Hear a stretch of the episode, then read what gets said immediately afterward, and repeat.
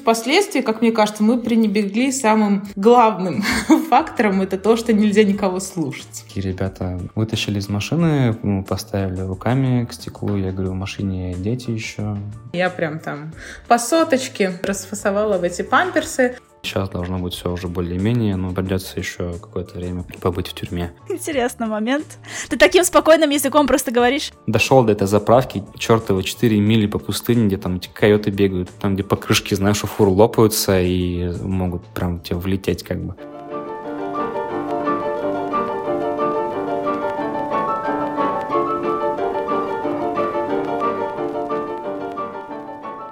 Всем привет! Это подкаст с историями людей, переехавших в другие страны. А вы откуда? Меня зовут Катерина, и я живу во Франции. Сегодня выходит уже пятый эпизод подкаста, и я хотела поблагодарить всех слушателей за ваш интерес и поддержку. Спасибо за то, что оставляете оценки подкасту, ваши комментарии, обратную связь. Без вас я бы точно не смогла продолжать искать новых гостей и рассказывать вам их истории. Кстати, сегодня у меня в гостях пара Наташа и Глеб. Вместе с двумя детьми в августе прошлого года они переехали в США, но очень необычным способом, через границу с Мексикой. И мне показалось безумно интересным поговорить с людьми, которых я знаю лично, и попросить их поделиться своим опытом. Глеб, привет! Наташа, привет! Привет!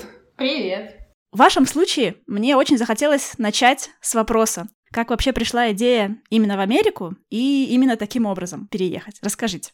Ну, собственно, с начала войны стали искать варианты какие-то, куда можно поехать, так, чтобы быстро куда-то уехать. Не сильно много было вариантов, и, соответственно, решили, что сюда как-то будет проще. Здесь есть друзья, мы здесь уже были раньше, мы знали, что это такое, куда мы едем. И, ну, проще сюда, проще приехать, чем в Европу. В США переехать проще? Да, я, я думаю, что проще. В нашем, ну, в нашем случае. Конечно, да, все индивидуально. В нашем случае проще сюда, потому что я не сильно квалифицированный специалист, чтобы там по каким-то программам ехать. Плюс оформление этих программ миграционных это довольно долго. Быстрее всего и проще просто приехать сюда, попросить здесь политическое убежище. Тем более для этого были основания. А, расскажите, а говорите в вашем случае, расскажите немножко ваш, о вашей ситуации, то есть у вас двое плюс двое детей, правильно? Да, да. И, ну, не то чтобы какие-то востребованные профессии у нас. Ну, я, не, не айтишники не ученые, я поняла, я тоже, к сожалению. Да-да, не айтишники, не, не медицинские работники и даже не повара, которые в Канаде нужны сейчас, кондитеры. Кстати, во Франции тоже. Да, мы исходили из того, что, а, как бы, понятное дело, что если переехать по профессии, у нас, что у Глеба, что у меня, образование одно, а работаем мы в другой сфере. Поэтому как бы мы в любом случае, даже на ту же Канаду, мы, ну как бы я считала там по специальной программе есть, да, чтобы посчитать ваши шансы уехать туда. Вот, и получается, чтобы не хватало многих вещей. И при этом это время, а времени у нас как такового не было. Ну и, в принципе, мы это поняли, приехав сюда, что время-то закончилось, мы очень вовремя уехали. Согласна, вы очень удачно поехали. Мы уехали ровно за месяц до мобилизации. 21 августа мы улетели из Калининграда, и 28 августа мы пересекли уже границу здесь, в США. Да, я обычно задаю всем вопрос, а вы откуда? Вы из Калининграда. Да, это сложный у нас вопрос. В общем, э, родились мы оба в Казахстане, но в разных городах. Она родилась в Кокчетаве, Наташа, я родился в Павлодаре. Потом мы переехали в Калининград. Каждый отдельно? Да, а Наташа, она переехала с семьей, они в Полоцк переехали в Беларусь, и, соответственно, там она выросла. Я вырос в Калининграде. Так что, ну, откуда мы? А познакомились мы здесь, в Штатах. Ну да, познакомились здесь. Серьезно? У вас, получается, вообще э, судьбоносная страна. Да. А когда вы познакомились? Познакомились в 2013 году, когда поехали сюда, в США, первый раз по программе Work and Travel. Ага, все, знаю такую программу. Тоже по ней ездила. Это, собственно, благодаря Кате я сюда поехал, благодаря Кате я не узнал и тоже захотел в свое время, и вот все-таки поехал. Серьезно? А я об этом не знала. Ты поехал? Ну, вот, вот теперь ты знаешь, да, вот те вот леденцы, которые ты привезла с Алькатраса. Так, приятно. Я вот тоже захотел эти леденцы там найти найти, короче, на Алькатрасе, и все, и захотел. Ну, ты в каком была? В 2000, наверное, пятом, шестом, седьмом году, наверное, так. В седьмом, да, я была в 2007 Слушай, ну я, в общем, поучаствовала в вашем переезде в США отчасти. Ну, как бы да, да. Так, очень далеко, знаете, эффект бабочки. Ты запустила, да, эту цепочку ты запустила. Классно. Так, ну давайте тогда расскажите, пожалуйста, как вы готовились вообще? Идея витала в воздухе уже? Да, идея витала в воздухе, мы просто не знали, куда. Как вы готовились и как, собственно, переезжали? Ох, это все занималась жена процессом подготовки. И, кстати, с деньгами вопрос тоже все к ней будут с деньгами. Это все она занималась. Окей. В общем, Единственное, что мы вместе делали, мы смотрели все-таки какие-то программы, куда можно, какие варианты есть. Это мы смотрели вместе, потом все-таки решили остановиться, наверное, на Штатах. И дальше уже она сама все искала информацию, как что к этому подготовиться, еще находясь там. Где ты искала информацию? Ты гуглила просто? Да, потом... интернет, YouTube. Да, YouTube, Telegram. Сначала, когда я первый раз посмотрела первый ролик, как, типа, пересечь границу из Мексики в США, я подумала, господи, нет. И все не настолько плохо но это было буквально еще в феврале, мне кажется. Угу. А потом э, с, с каждым просто с каждым днем я понимала, что этот вариант очень неплох. Но мы на самом деле мы просто в интернете прям брали и смотрели, куда можно переехать. То есть мы прям тыкали в страны и рассматривали все абсолютно, как туда можно попасть. Но и у нас самый главный все-таки критерий был это то, что у нас дети. А у нас ребенку 6 лет, и он пошел в школу здесь уже в США. Поэтому это тоже был немаловажный факт того, что какое в этой стране образование. То есть можно было уехать в Турцию в первый же день, не знаю, в Таиланд и так далее, но эта страна нас именно не устраивала по уровню образования, медицины, всякой социальной, короче, политики. Ну и плюс еще язык, да, тоже немаловажно. На языке вы говорили? Ну, Power Travel были, сама можешь представить, какой примерно уровень был. Ну, не заблудимся, скажем так, но не то, чтобы прям какой-то очень высокий уровень языка, да. Я смотрю на тех, кто приезжает, не у всех так получается. А, то есть в основном вы встречаете людей, они вообще по-английски не говорят? Нет, они не с первого раза, они также бежали, буквально там в Уссурийске человек всю жизнь жил и приехал сюда, он по-английски там только со школы знает его. Ну, мало кто понимает, тем более уж говорить.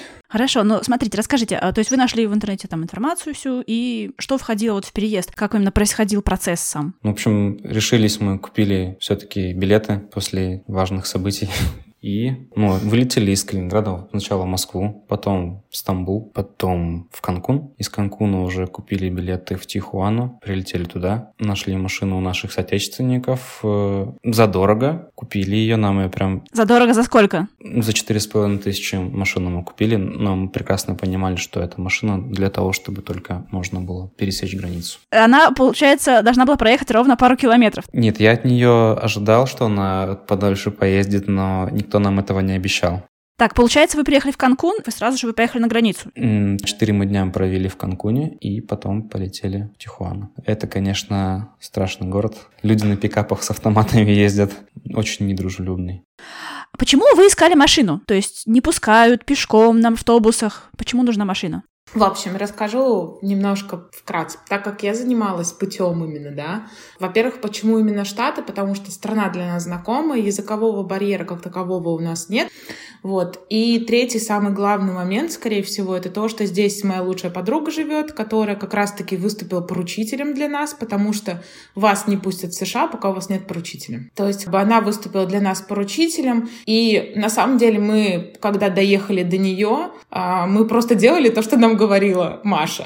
Как бы мы жили у нее первый месяц, а они сняли нам квартиру э, уже с, там с октября, потому что по-другому не получилось. Жильем действительно тяжело. И тяжело его снять здесь непосредственно самому тебе. То же самое она устроила ребенка в школу. То есть изначально она посмотрела район, э, посмотрела здесь жилье доступное и так далее. То есть вот этим вот э, первые, с которыми сталкиваются все иммигранты, приезжающие сюда, у нас по факту сделала Тамаш. Поэтому ну, именно здесь вот ключевой момент, почему именно штат, потому что мы приехали, по сути, к ней. Про путь э, я очень долго выбирала, как долететь подешевле до Канкуна, то есть просматривала разные варианты. Я изучала все эти ролики, и у меня прям был такой подробный план, что мне делать в Турции, э, что мне не делать в Турции, что мне делать в Канкуне, чего мне не делать в Канкуне, что я должна делать в Тихуане, чего я не должна делать в Тихуане.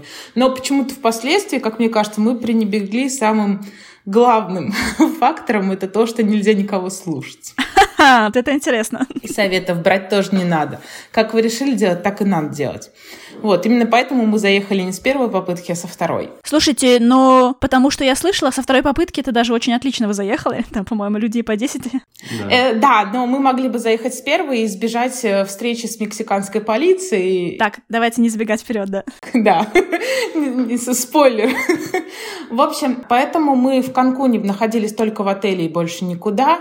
Вот. И мы, находясь в Канкуне, э, есть много, целая куча чатов в Телеграме, да, и э, там мы как раз-таки попросили помощи, потому что я понимала, что мы не можем поехать на рынок и выбирать там машину, мы не можем написать какому-то таксисту, который бы нас возил. Именно поэтому мы решили купить машину у этих ребят. Заведомо зная, что, естественно, мы за нее переплатим. Да, продали мы ее за 800 долларов по итогу эту машину. В общем, мы на этой машине из аэропорта Тихуана доехали до Филадельфии. Послужила. Через всю страну. Через всю страну, да. Но это как бы немаловажный факт.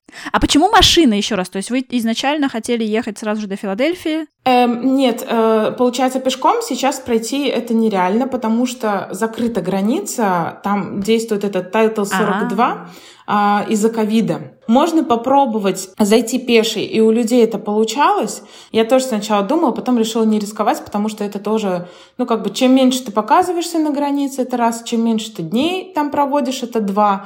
Много важных факторов. А чемоданы мы, кстати, отправляли из Канкуна сразу в Филадельфию. Да, ехали, так скажем, налегке. У нас был только один чемодан, и два рюкзака, по-моему. А, получается, что, э, в общем, мы купили эту машину. А, огородами, естественно, мы с детьми не пойдем, это как бы смешно, нелегально, и еще не пойми, чем тебе обернется. Мы уже здесь, будучи, послушали истории ребят, как они лазили через канализацию. Э, спасибо, нет. вот. Есть еще какой-то вариант из церкви, э, говорят, что когда тебя прям целенаправленно везут из Тихуаны, из какой-то там церкви, прям сразу в Штаты, но сейчас, насколько я узнала, ребята говорят о том, что это не совсем там легальная схема тоже. Вот, и поэтому ее тоже прикрыли. Поэтому сейчас остается вариант либо огородами, либо машиной. Но, насколько я понимаю, машиной действительно достаточно сложно заехать. То есть, если считаешь, что ты из церкви приехал, то это как-то легальнее выглядит или приятнее? Или почему из церкви? Нет, там просто церковь сама как-то договаривается с границей. Я думаю, чтобы это, скажем так, снизить вот этот вот поток огородников. Вот, потому что он сейчас тоже достаточно зашкаливает. И это у нас были деньги просто, чтобы потратить эти деньги и переехать, да. Вот, у многих этих денег просто нет, поэтому они не могут себе этого позволить. Я знаю о том, что можно заплатить э, какому-то человеку, и там э, они набивают сразу машину мигрантов, и вы типа все вместе едете. Ну, тоже мне казалось сомнительным удовольствием, потому что я хотела только нашей семьей. Мы купили машину и поехали. Ну, мы поехали сначала в отеле, выспались, отдохнули немножко от стресса. Кому как, в Тихуане, знаешь, я что-то не отдохнул ни разу. Глеб не расслаблялся, пока вы отдыхали. Вообще, вообще ни разу не получилось расслабляться в Тихуане. В общем, взяли мы машину, потому что это пересекаешь демаркационную линию на машине и уже находишься на территории США и можешь попросить политического убежища. Почему путь. еще на машине это самый легальный способ, а не огородами? По одной простой причине, что тот офицер, который вас спустил, он пишет в вашем заявлении на политическое убежище о том, что в 10.01 они пересекли границу такую-то, полосу такую-то, там, там линию такую-то. Почему нельзя идти огородами? Потому что при огородном варианте никто не знает, в какое время, как и почему вы попали в США. На машине это чуть легальнее. На самом деле это все нелегальные способы. Ну да ладно. Нет, неправда, это легальный способ. Ну, здесь нет ничего нелегального. Ты въезжаешь на машине границы и просишь у офицера политического убежища. Закон США позволяет предоставить тебе такое, ну, по крайней мере, обратиться в суд для того, чтобы рассмотрели твое дело. Так, то есть, получается, э, нужно пересечь границу и потом какое-то время время ожидать э, вот суда. Довольно долгое время ожидать суда. Да. Так, об этом еще поговорим. Теперь про попытки. Как вам все же удалось? Первую самую попытку мы сели машину, поехали границы. Там оказалась пробка, был августовский день. Было очень жарко, мы стояли в пробке долго. Э, машину мы купили американскую, большую, на V8. Там было, наверное, около четверти бака, когда мы поехали к границе, до которой буквально километр два. Но эти, эту дорогу мы ехали, наверное, часа два-три. И я никогда, у меня не было такой машины, я не знал, что бензин будет так быстро тратиться. Уже когда когда было видно на, грани... на горизонте контрольно-пропускной пункт, бензина оставалось уже совсем мало, загорелась лампочка, а мы в пробке, и в пробке, и там никуда не развернешься. Эта пробка уже все в коридоре, в таком бетонными блоками огороженном. И вот что сейчас делать? Доехать туда, где уже разветвление, и можно развернуться, или стоять до конца. Кондиционеры не работают. Жена и дети ехали сзади, э, чтобы их не было видно. Им было дико жарко, мне было полегче. Кончался бензин.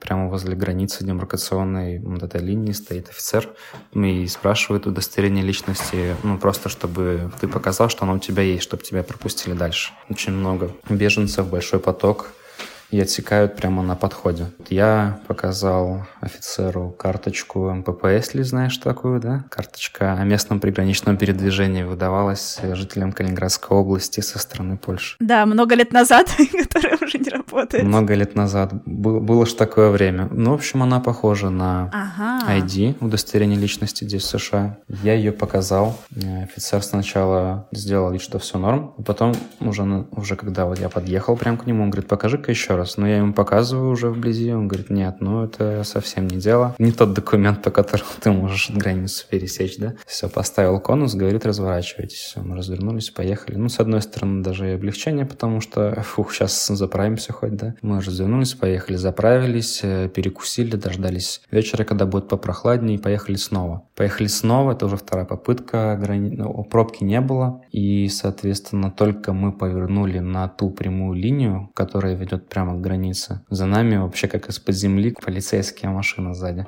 появилась. Остановили нас в каком-то переулке, вытащили меня из машины. Ну, это ночь уже почти, там 9 часов вечера. Ну, они с оружием там такие ребята вытащили из машины, мы поставили руками к стеклу. Я говорю, в машине дети еще. Это не фонариками прошли, нашли их э, всех, все. Меня сказали, пойдем говорить. Один со мной отошел, второй в это время обыскивал всю машину, все вещи, все переворачивал. А мы это время разговаривали со вторым. И вот он говорит нам, типа, ребята, 2000 баксов. Я говорю, что совсем здравствуйте, ну, 2000 долларов. Нет таких денег. Я говорю, нет. Он говорит, сколько есть? Я говорю, ну, там, на всякий случай мы брали из расчета 200 долларов на человека. Он говорит, получается 800? Я говорю, ну, 800 у нас типа есть. Но это все, говорю, деньги наши. Ты их заберешь, у нас не будет ни на еду, ни на бензин. Он говорит, мне не важно. Я сейчас с напарником вообще, говорю, еще посоветуюсь. Посоветовался с напарником. Он говорит, мой напарник не хочет 800. Он говорит, это мало. Ничего себе! Я говорю, ну, может быть, мало, но у нас больше нет. Он говорит, ну, я тогда сейчас тебя арестую. Я говорю, ну, что делать? Больше у нас нет. Пошли, они еще поговорили. Возвращается, говорит, ладно, давай деньги. Я пошел в портфель, который до этого напарник его обыскивал, ничего там не найдя. Достал с того места, которое я знаю, достал 700, и плюс еще я знал, где мелочь, достал всю мелочь, там, типа 700, там, 40 долларов вышло. Я говорю, вот, ребят, все, что есть, сами видите, из кошелька последние деньги достал, все, больше нет. Ну, они взяли деньги, говорят, все, езжай отсюда. Так, а признавайся, деньги еще были? Да, конечно, конечно, конечно, были деньги еще, конечно, были, но я не готов был давать им 2000 долларов, ну это с ума сойти. То есть вы подготовленные были, вы знали специально, вот есть 700, если арестуют, если спросят. Ну, как я уже говорила, то есть я готовилась ко всем моментам. Пересмотрела все ролики, перечитала все истории. То есть я прекрасно знала о том, что они шманают. Шманают они вообще дико. Что они прям снимают обувь. У меня даже он просил, он лифчик не просил меня снимать, но он, получается, попросил меня как бы кофту задрать немножко, живот открыт у меня был. И ну, лифчик как бы от тела оторвать и попробовать, типа, оттуда вытрясти. Вот, и при этом вот в, в этот самый момент открылась дверь, мы же были в каком-то проулке, и там люди живут. И открылась дверь в этот дом, и я вот тут такая стою, короче, трясу. Не пойми, что... Я думаю, что мужчина, который открыл дверь, он был просто в шоке от происходящего. В общем, ну, так как я знала, то я все деньги расфасовала полностью. Во-первых, мы не брали с собой много денег, мы уже перевели деньги в Штаты, а другую сумму оставили у мамы моей. А с собой взяли какую-то минимальную сумму, которая нам понадобится на переезд. Вот, все-таки карты уже не работали на тот момент. Поэтому они искали наличку, к сожалению, или к счастью моему, они не нашли. Я ее просто полностью расфасовала по всем. Я, во-первых, спрятала большую сумму в памперсы, а, причем у меня, я специально так сделала, у меня была прям типа только-только вскрытая упаковка памперсов, и они там очень плотненько лежали, и я прям там по соточке расфасовала в эти памперсы, по кошельку, по сумке, короче, везде. Потом, а, когда на бордере уже в США нужно было достать все деньги, Глеб, к сожалению, их все не нашел. Я потом еще их находила здесь, в Филадельфии. Ну, потом еще долго деньги находили в разных местах, да. Вот это подготовка.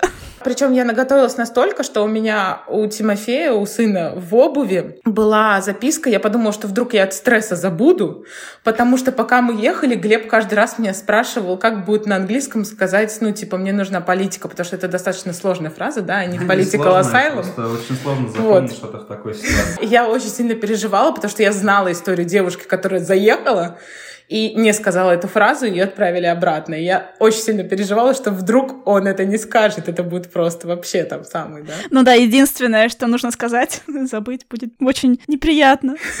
Ну, ну, в стрессовой ситуации каждый ведет себя по-разному, да? Кто-то очень собран. Глеб был, на самом деле, очень собран, когда мы заехали. Очень спокоен, собран. Да, это было достаточно забавно, на самом деле, в, дан... в той ситуации, которая произошла. Поэтому у меня а, данные нашего поручителя были везде. В кошельке кошельке бумажечка, в сумке бумажечка, и у, у сына в обуви, на всякий случай. Настолько мы вот как бы готовились. И, кстати, у сына в кошельке деньги тоже лежали.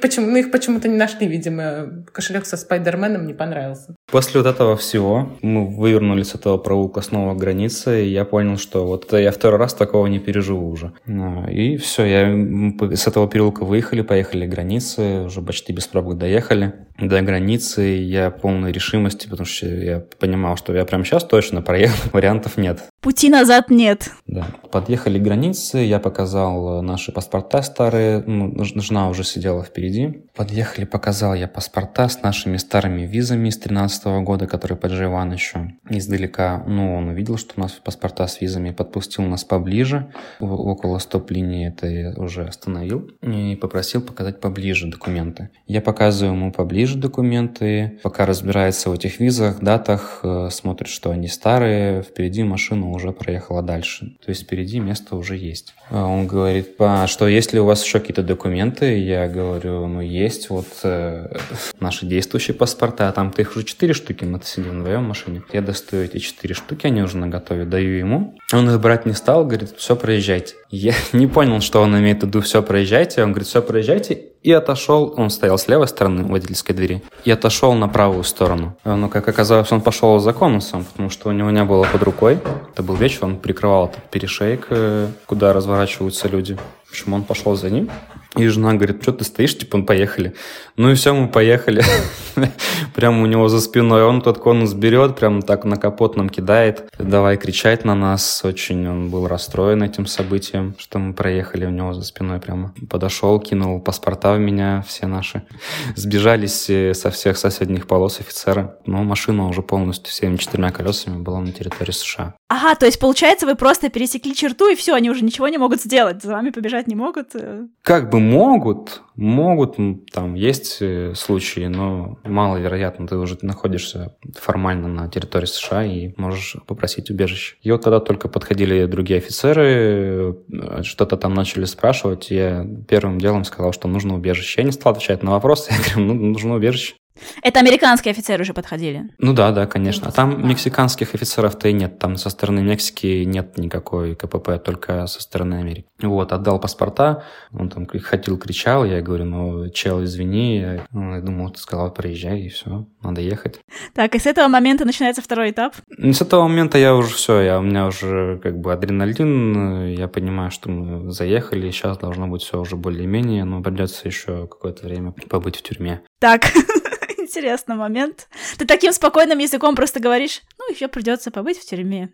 Давайте подробнее про этот момент. Ну, как бы это же, это же не тюрьма для уголовников, это скорее центр временного содержания на границе. Вот. И буквально я знал, что, скорее всего, так как мы идем с семьей, скорее всего, долго держать не будут, ну, день-два. А что собой представляет эта тюрьма? О, это, это дико интересно. Нет, тюрьма не страшная тем, что там уголовники, но страшно именно условиями содержания, потому что тюрьма находится прямо в подвале пункта пропуск. То есть сначала нас э, завели в ангар, машину полностью все обыскали, дали мы им наличные, все паспорта, заполнили анкеты, потом пошли в здание, в помещение. Там нас снова оформляли, заполняли, измеряли рост, вес, там все описали. И дальше мы ждали до 4 часов утра перевозку. Нас должны были по этапу пустить в другую уже, где непосредственно тюрьма, пункт временного содержания получается. Там в подвале помещение, камеры на много человек, э, температура там 18 градусов, работают кондиционеры, а снаружи-то где-то плюс 28-30, да? Ты одет в шортах, футболочке, плюс 18, в принципе, легко перенести, когда ты зимой дома, плюс 18 в целом неплохо. Но когда ты с плюс 28 заходишь, плюс 18 в одних шортах, футболке, это очень холодно. Дают тебе гимнастический коврик и такую фольгу золотую, чтобы ты мог накрываться, одеяло такое. И все, свет там не включается никогда, окон нет, э, туалет просто за перегородкой, и рядом лежат люди, спят, все. Такие вот условия интересные. И там много людей в одном помещении? Э, когда я зашел, было еще не так, чтобы много, а вот потом, да, начали приводить и приводить 20-25 квадратных э, камера, и там было 20 человек, то есть э, спать, например, все сразу не могли, даже на полу, да, не помещались. Были люди, которые там уже не жили неделю, один товарищ из Никарагуа, его звали Ленин, Интересно. Никарагуанские коммунисты, родители назвали сына Ленин. Он там жил уже неделю, и на него страшно было смотреть. У него эта фольга уже вся порванная была, ну там болел. И он просто пошел спать туалетом, потому что там не было кондиционеров. Он там спал, чтобы было не так холодно. Это страшное зрелище. Кормили хреновенько и через раз всякими бутербродами. Ну, собственно, на завтрак сэндвич, на обед сэндвич, на ужин такос какой-нибудь. И все. Так, и сколько вы там пробыли в итоге? Там мы провели 30 часов в итоге, но это было тяжело. Я не представляю, как там люди неделю или там даже там больше живут, по две недели не проводят. Это кошмар какой-то. А как думаете, вы провели всего лишь 30 часов, там, потому что у вас были дети, или это не сыграло роли? Да, скорее всего, поэтому. Ну, мы были в разных условиях с Глебом, поэтому... Да, имеет смысл рассказать про меня. А, получается, что, во-первых, да, я знала, что будет холодно, и я подготовилась к этому. Я делала на старшего ребенка термобилет белье. Вот, и он у нас спал в термобелье, поэтому его мексиканцы не сразу нашли, когда нас остановили, потому что он был в черном термобелье, сам темный, загорелый, поэтому его там толком было не видно в, этом, в этой машине сзади. И дочь у меня тоже была одета достаточно тепло, и я была уже в штанах и в кофте, вот, поэтому, ну, у меня просто лежало как бы худи рядышком, чтобы я успела одеть. А, не знаю, как так получилось, Глеб не успел переодеться. Он решил, что он переоденется потом. Еще один момент, который хотел добавить по поводу того, что когда мы заехали, ко мне подошла девушка, то есть к Глебу подошли там офицеры. Этот офицер, который нас как бы пропустил, орет немощно матом и так далее. Вот, ко мне просто подошла девушка, сказала, типа, все хорошо, успокойтесь, э, все замечательно. Я ей только сказала, что мы здесь только я и моя семья, больше никого. Вот, я думаю, что это тоже сыграло свою роль, да. И получается, что нас, собственно говоря, привезли на бордер. Э, Глебу я каким-то чудотворным образом, я пошла убрать штаны дочери. А, и я в этот момент, когда пошла его убирать, спросила, можно ли мужу хотя бы взять худи, потому что он в футболке и в шортах. Мне сказали, худи да, штаны нет. И получается, что мы когда туда зашли, Глеба забрали первым, и у моего старшего ребенка случилась истерика, потому что он понял, куда он попал. Это был самый сложный момент, мне кажется, из всех. Так как мы ребенку не рассказывали, потому что мы боялись, что он где-нибудь кому-нибудь проговорит, говорится. Но достаточно быстро успокоился. Камера у нас была та же, то есть где-то 20-25 квадратных метров. И нас там было, получается, сначала три семьи. Ну, сначала нас вообще самых первых завели, то есть я с двумя детьми. Потом пришли еще две девушки-армянки, одна с ребенком и еще одна с двумя детьми. И потом уже на следующий день к нам подселили еще одну женщину с двумя детьми. Нам давали гимнастические коврики каждому по одному, но и то у нас даже не гимнастический коврик, коврик, у нас был какой-то мат, он был чуть-чуть потолще, то есть спать на полу было нормально. И получается, что нам не фольгу давали, нам давали одеяло. Вот. Ну и у нас было так расслаблено. Пришли, камеру открыли, говорят, идите завтракать. Получилось так, что я только одна говорю по-английски.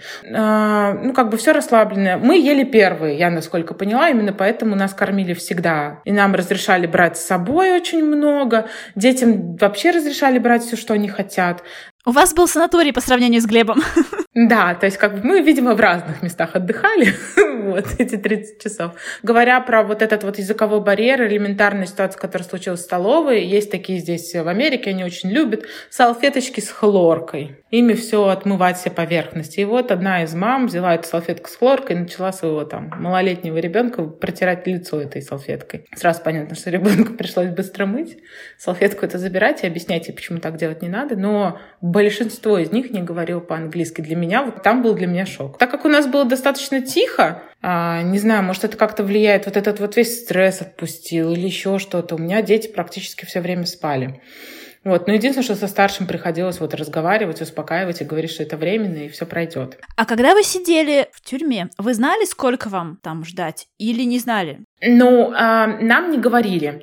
Я вообще была уверена, что нас, ну, так как мы заехали как бы ночью, я была уверена, что нас днем выпустят. Но по факту нас на бордер привезли только утром. И этим днем они занимались предыдущими ребятами и выпускали их. Именно поэтому мы провели там еще одну ночь. И нас выпустили только на утро. Но единственное, что меня ночью разбудили, офицер повел меня к себе в кабинет. Э, я подписывала какие-то бумаги. Вот как раз-таки рассказывали про суд.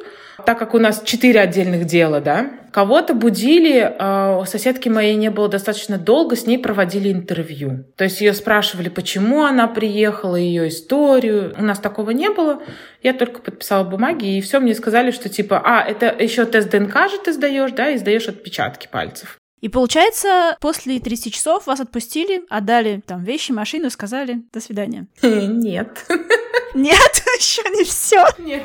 Нет. Нам, кстати, относительно повезло, потому что нам отдали паспорта наши, загранпаспорта. Это очень редкий случай, и прям все удивляются, как это вам паспорта отдали. Обычно их не отдают. Машину нам тоже не отдали. Машина-то уехала на штрафстоянку. Дальше началась тоже интересная история. Нас повезли в ковидный отель. Там мы, мы должны были сдать тест на ковид и ждать, когда придут результаты. После этого только если они отрицательные, отрицательные то мы выходим. Мы сдали, на следующий же день пришли результаты результаты, нас выпустили. И мы вызвали такси и пошли забирать машину. И поехали на этом субурбане через всю страну, э, с юго-запада на северо-восток, Филадельфию. Заехали на Гранд Каньон, где вы хотели еще в 2013 году побывать, но не доехали. Да и она начала ломаться, представляешь? Она начала ломаться по дороге. Неожиданно. Прямо посреди пустыни, где-то в Нью-Мехико, просто оторвалась трубка охлаждающей жидкости, и вся охлаждающая жидкость, весь этот антифриз вытек на дорогу, и все, мы встали. На утро только я прошел 4 мили в одну сторону до ближайшей заправки, чтобы купить там плоскогубцы и антифриз. Понял, что я дошел до этой заправки, чертово 4 мили по пустыне, где там эти койоты бегают. Вдоль дороги, ну, трасса оживленной. Там, где покрышки, знаешь, у фур лопаются и могут прям тебе влететь. Они там валяются, разорванные просто покрышки, и думаешь, вот какой момент это случается? Дошел туда, понял, что там э, антифриз, э, с ним сложно разобраться, он другой, не то, что в России. В общем, он тяжелый, идти далеко, и инструмента на заправке никакого нет, даже плоскогубцев. И пришлось идти топать пешком обратно и ждать утра. На утро мы связались э, с друзьями, с друзьями да, из, из Филадельфии, и они уже нам вызвали эвакуатор. Почему? Еще интересный момент, а, почему мы звонили друзьям и почему мы ничего не могли сделать. А у нас и у меня, и у Клепа телефоны Xiaomi. Они а, не работают точно, в США. Точно, у нас же еще не было Очень телефона. важный момент. Там работает исключительно интернет, звонки и смс не работают. Поэтому ты не можешь ничего сделать и никому позвонить ты тоже не можешь, ну, по американскому номеру, то есть. Поэтому нам пришлось через интернет, ну, как бы через WhatsApp звонить друзьям, разговаривать с ними, чтобы они нам вызвали эвакуатор. В итоге вы доехали до Филадельфии. У вас уже была, получается, квартира, да, то есть, в принципе, было все подготовлено. Было не слишком все подготовлено, потому что все-таки месяц еще нужно было ждать эту квартиру, еще нужно было заключить договор. Он не был заключен, была только предварительно там договоренность достигнута. В общем, что-то предстояло еще сделать для того, чтобы вот в эту квартиру заехать. Ну, получается, самое страшное уже было позади. А в каком сейчас вы, получается, статусе, когда будет суд, дальнейший процесс, как выглядит? Сейчас мы в статусе беженцев. У нас есть форма легального пребывания в США, которая нет у других людей, которые пошли в обход э, пункта пропуска. И, соответственно, мы можем какие-никакие документы оформить, те же права, А работать вы можете? Работать мы не можем. Разрешение на работу получается, как говорит нам адвокат, сейчас получить долго. Э, сложная процедура. В общем, так, если вкратце, то это скорее будет где-то к концу лета следующего года только разрешение на работу.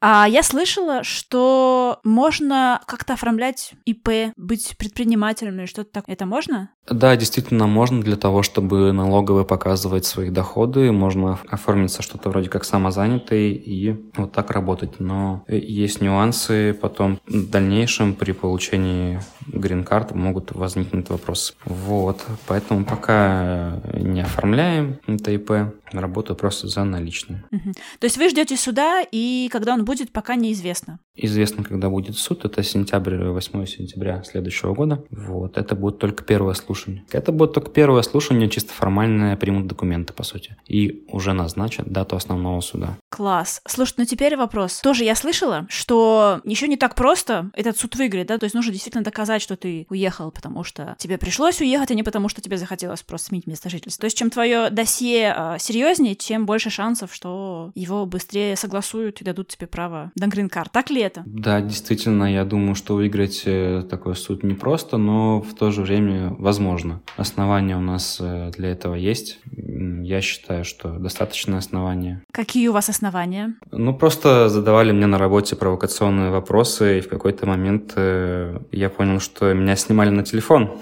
вопросы вот эти все про Крым. Меня снимали на телефон, и на меня написали донос ФСБ. Ого, так, хорошо. Но в любом случае, раз уже есть дата, как бы виден свет в конце туннеля. Как вы сейчас себя чувствуете в Филадельфии? Вот уже прошло сейчас, получается, декабрь, мы записываемся. Прошло уже 4 месяца. Как вы себя чувствуете? Как вы себя ощущаете в Штатах? Чувствуете ли вы себя хотя бы немножко, как, может быть, не дома, но близко к этому? Или есть еще много сложностей, которые предстоит решить? Не, ну как дома, конечно, не чувствуем, но в целом вроде более-менее. Ждем, конечно, с нетерпением, когда уже я смогу могу сделать права, потому что здесь, в Филадельфии, это не так, чтобы просто. Я уже сдал теорию еще в середине ноября, теперь жду, когда придет ответ, чтобы можно было сдавать практику. Дальше я куплю машину, что без прав нельзя купить. Это не Калифорния, нужны американские права. И вот тогда уже будет немного полегче. Получается, и работаете, ну, на каких-то единоразовых работах за наличные? Работа более-менее постоянная. Работу нашли через э, знакомых, это те же друзья.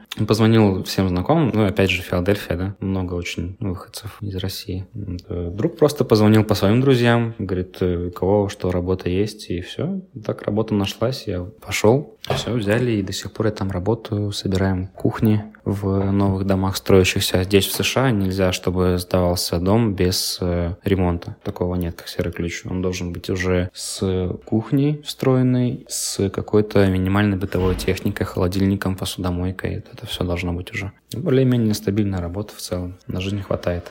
Классно. А друзья ваши, к которым вы переезжали, они уже получили грин-карты? Они таким же образом переезжали в Штаты или у них другая ситуация была? Просто интересно. Вы на их опыте уже основываясь решили поехать? Нет, не на их опыте, у них э, ситуация похожая, но не такая же. В общем, не, не то чтобы на их опыте нет. А получается, подруга моя переехала сюда к молодому человеку. Она приехала по Джейвану, познакомилась с ним и, собственно говоря, уже после того, как закончила университет, э, переехала к нему. Понятно, хорошо. А вам вообще нравится Филадельфия сейчас, вот после трех месяцев? Мне сложно сказать, потому что я все-таки больше с детьми и так нет. далее. Вот мужа нет. Ну, просто у нас есть опыт, да, того, что мы были в Штатах и в других Штатах, да. Мы в первый год жили в Висконсине, рядом с э, Чикаго. Муж был в Нью-Йорке, я не была в Нью-Йорке, мы были в Калифорнии. В общем, если сравнивать с перечисленными городами, то Филадельфия не на первом месте стоит. Ну, где-то есть свои плюсы, где-то есть свои минусы, да. Да, не на первом месте она стоит, да. Вот, почему еще, почему именно сюда? Потому что была возможность поехать в другой штат, просто не непосредственно к моей подруге, а к кому-то другому, потому что все-таки знакомые у нас здесь, ну, еще какие-то есть. Потому что здесь, э, во-первых, ну, как я уже говорила, да, она нам очень помогла, и навряд ли кто-то другой бы также поступил. Когда мы рассматривали еще разные штаты, здесь хорошие школы, здесь э, достаточно хорошее соотношение, сколько ты можешь зарабатывать, а сколько ты будешь тратить на свою жизнь. Еще один момент, который меня очень сильно волновал, это мой шестилетний ребенок, знающий по-английски только числа до десяти, и он у нас пошел в школу. И школы бесплатные? Э, школы здесь бесплатные. Мы подали заявление на какую-то специальную программу, нам еще оплачивают питание в школе. Оно, конечно, такое сомнительное, но, с другой стороны, ему нравится, и как бы лишний стресс я ему не хочу добавлять. Слушай, но питание в моей школе в Калининграде тоже было сомнительное, так что тут еще вопрос, что лучше. Оно не сомнительное, это просто американская кухня, вот и все. Ну, пицца, бургер, вафли, маффины. Серьезно? Да. Собственно говоря, я очень сильно боялась. Когда, он первый, когда мы его оставляли в школе, это было, конечно, для меня шоком. И я первый день, когда мы его ждали, чтобы забрать, а, это вообще прям... Но он вышел очень довольный. И он, в принципе... И вот у нас по прошествию, получается, скольки месяцев? Три месяца, как он ходит в школу, я была первый раз на собрании, и это не российские собрания. Здесь его нахваливают. Во-первых, оно происходит в индивидуальном порядке. Я ребенок учителя, и больше никого. Ну, обычно это один учитель, а у него много, потому что с ним занимаются отдельно произношением, отдельно вот, английским языком, и он как-то очень хорошо это все усваивает. И, в общем, здесь не, совершенно не ругают детей, а если есть какие-то скользкие моменты, прям так как говорят, такой вот скользкий момент, и в основном вот у нас длилось собрание час, Тимофея час нахваливали, какой он большой молодец, какой у него большой прогресс за эти три месяца там и так далее. И даже меня нахваливали. Класс. Выгнали переводчика, потому что пришел, пришла переводчица, и в конечном счете ее выгнали, сказали, мама хорошо говорит по-английски, иди отсюда. Моя Филадельфия заключается в том, что я занимаюсь здесь с детьми и сижу в основном дома. Я не работаю. Я чуть-чуть работаю в России, работает только Глеб, и, в принципе, то, что он зарабатывает, да, нам хватает на жизнь здесь. Супер. Теперь, говоря о финансовой стороне вопроса, скажите, сколько вот вы тратите сейчас на жизнь, примерно на семью вот из двух взрослых и двух детей э, в Америке? И готовились ли вы как-то к переезду? Сколько примерно с собой брали денег? Вот как раз-таки, когда мы рассматривали США, мы рассматривали другие страны, и так как у нас дочери два года, и навряд ли она пойдет прям в сад сейчас, да, так как я финансист, э, то я и бюджетный вариант тоже просматривала. То есть я прям, у меня отдельные закладочки еще остались по странам, то есть я считала, сколько Глеб может получать там, если он пойдет работать, да, а, сколько там стоит детский сад, если я пойду работать и так далее. Здесь а, нам хватает где-то 5-6 тысяч, получается, в месяц. С учетом того, что полторы, даже чуть больше, где-то около двух тысяч у нас уходят коммунальные платежи. Я имею в виду вода, свет, интернет, телефоны, страховка, ну, аренда квартиры. У нас, ну, трешка. Вот, у нас две спальни, одна как бы жилая комната, небольшая столовая и маленькая кухня, и одна ванная. Э, я думаю, что где-то порядка двух тысяч у нас уходит на эти платежи. Где-то порядка тысячи полторы у нас уходит на еду. Но чтобы мы понимали, э, мы едим очень разнообразно, очень, и мы не экономим на еде. А, так, ну какие-то там такие непредвиденные расходы, я посмотрела, где-то около 200-300 долларов. Мы сейчас стараемся откладывать на машину. Ну и, в принципе, так как мы приехали, у нас вообще никаких вещей. Опять-таки, друзья, например, да, вот говоря про то, что здесь очень много русских, друзья мои подружки собрали мне тут одеяло, подушки, короче, все. А есть ли какая-то помощь от государства за то, что вы беженцы? Что-то вам полагается? Есть помощь от государства, э, полагается, но э, так как мы уже... Во-первых, мы нашли адвоката еще до того, как мы приехали в США. Опять-таки, Маша, спасибо. Мы записались к ней на консультацию, с ней проговорили, и потом мы заплатили за эту консультацию, и потом мы с ней еще несколько раз созванивались, и она нас консультировала уже бесплатно. Мы с ней все проговорили, рассказали нашу историю, что делать, чего не делать там, и так далее. Я спрашивала, так как у меня двойное гражданство, я спрашивала, спрашивал, показывать ли мне второе гражданство сразу на бордере или не, не рассказывать об этом там, и так далее. Вот эти все нюансы. Эти все, эти все мелочи мы с ней проговаривали. В том числе мы обсуждали с ней, когда уже приехали сюда, по поводу, можно ли пользоваться какими-то дополнительными субсидиями от государства, на что мы получили от нее ответ о том, что нет, в большинстве случаев нет, по одной простой причине, что при подаче на грин-карту в анкете будет этот вопрос. То есть это служит э, таким пунктом для отказа в грин-карте. Да? То есть если ты выиграл политическое убежище, не факт, что ты здесь останешься, да, не факт, что ты получишь гражданство и так далее. А, именно в моменте подготовки сколько вы потратили денег вот на сам приезд, на сам переезд через границы, самолеты, вот это все? Я думаю, что около 20 тысяч. Я, если честно, так до конца и не посчитала, потому что а, так как я еврей, вот прям по натуре, по деньгам и так далее, я финансист, я делала все очень интересно, я покупала интересные билеты для того, чтобы мне можно было максимально вернуть их стоимость. К сожалению, туркишам спасибо, они сейчас знают фишечку статистику, что очень многие летят в Стамбул, Канкун, и они перестали возвращать деньги за обратные билеты. Они возвращают прям совсем копеечки. То есть наши билеты, по-моему, вышли около 200 с чем-то тысяч, и нам за обратные билеты вернули около 8. Короче, несущественная сумма при 20, 200 тысячах. Очень многие дают консультацию. То есть можно купить у них платную консультацию, они тебе разложат это все по пунктам. Так как я не хотела на это тратить деньги, я не понимала до конца, США или не США, я все это изучала сама и пыталась в этом во всем разобраться сама. Поэтому сейчас даже я там могу проконсультироваться по нескольким миграционным программам, потому что я прям раскладывала этот путь.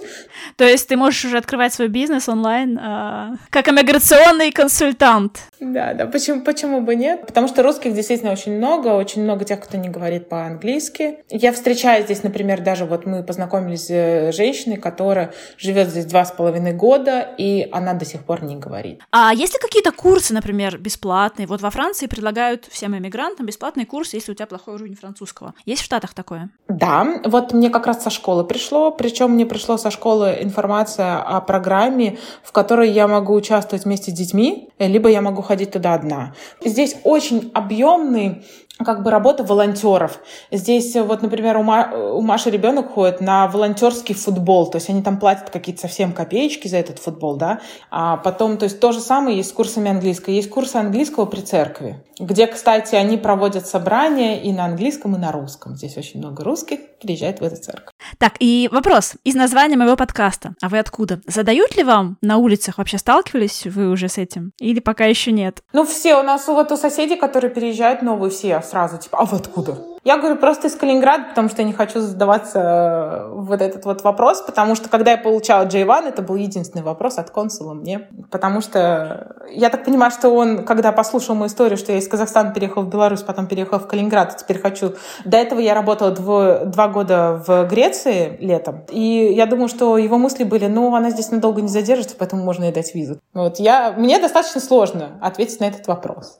Я просто говорю из Калининграда, все. Вот еще очень многие, кстати, не знают, знает, где Калининград находится, это обидно. Да, да, да. Мне приходится показывать на карте. Многие не знают вообще, что он существует, что есть какая-то часть России, которая не в России. А как вам американцы сами? По характеру, по общению? Как и во всех других, наверное, странах, они все разные. Ну, что можно отметить, они на тему политики мало общаются, разговаривают. Что еще можно отметить? Ну, так, отзывчивые, дружелюбные, на первый взгляд.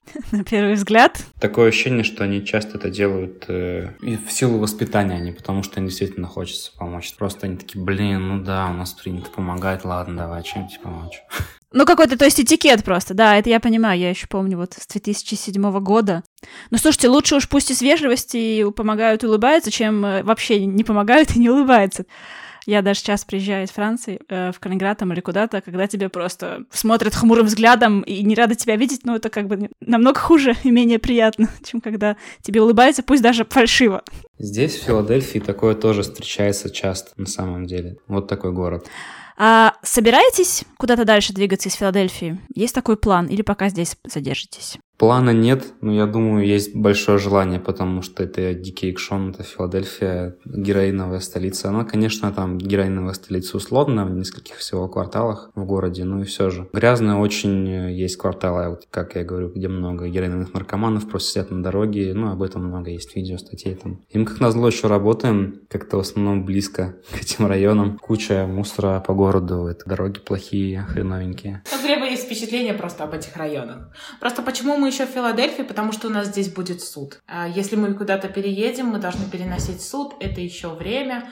И так у нас, э, ну, мы рассчитывали на то, что суд, ну, как бы первое слушание у нас будет раньше.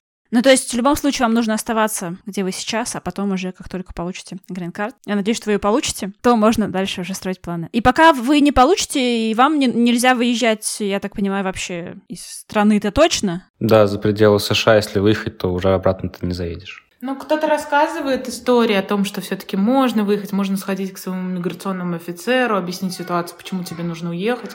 И у некоторых получается, кому-то даже отдают паспорта, потому что в основном паспорта забирают у нас, нам почему-то их отдали. Но я еще думаю, может быть, просто офигели от количества, потому что у нас были просроченные паспорта, мои два белорусских паспорта, еще российских куча. Поэтому, ну, там просто, чтобы не разбираться, решили отдать. Да, они бы дольше выясняли, какой паспорт нужно забрать. Ну, как бы да, да, дольше бы выясняли, поэтому, может, решили лучше отдать. Говорят, что можно сходить, и тебе дадут какую-то бумажку, по которой ты можешь вернуться. Но это прям вот совсем крайний случай. Не то чтобы в отпуск опять в Канкун слетать. Насколько я помню американцев, страна же большая и очень разная, что они очень много путешествуют сами по стране, и даже если захочется отдохнуть, то, в принципе, вариантов-то много. И в самом США. Да, много. И довольно доступно, в принципе. У нас из Филадельфии можно улететь в Форт Лодердейл там за 60... Ну, это в, во Флориду на курорт за 60 долларов можно улететь. Были бы выходные только. Класс. Но я думаю, все получится. Слушайте, удачи вам с судом и с первым слушанием, и с главным слушанием, чтобы поскорее вам дали грин-карту. Права, все. Ну и тогда еще, я думаю, где-нибудь через годик можно будет созвониться и поговорить, как все прошло. Хорошо, договорились. Слушайте, спасибо большое, ребята, что поделились своей очень душещипательной историей. Тебе спасибо. Спасибо, что спросили. Пока-пока. Пока. Пока-пока.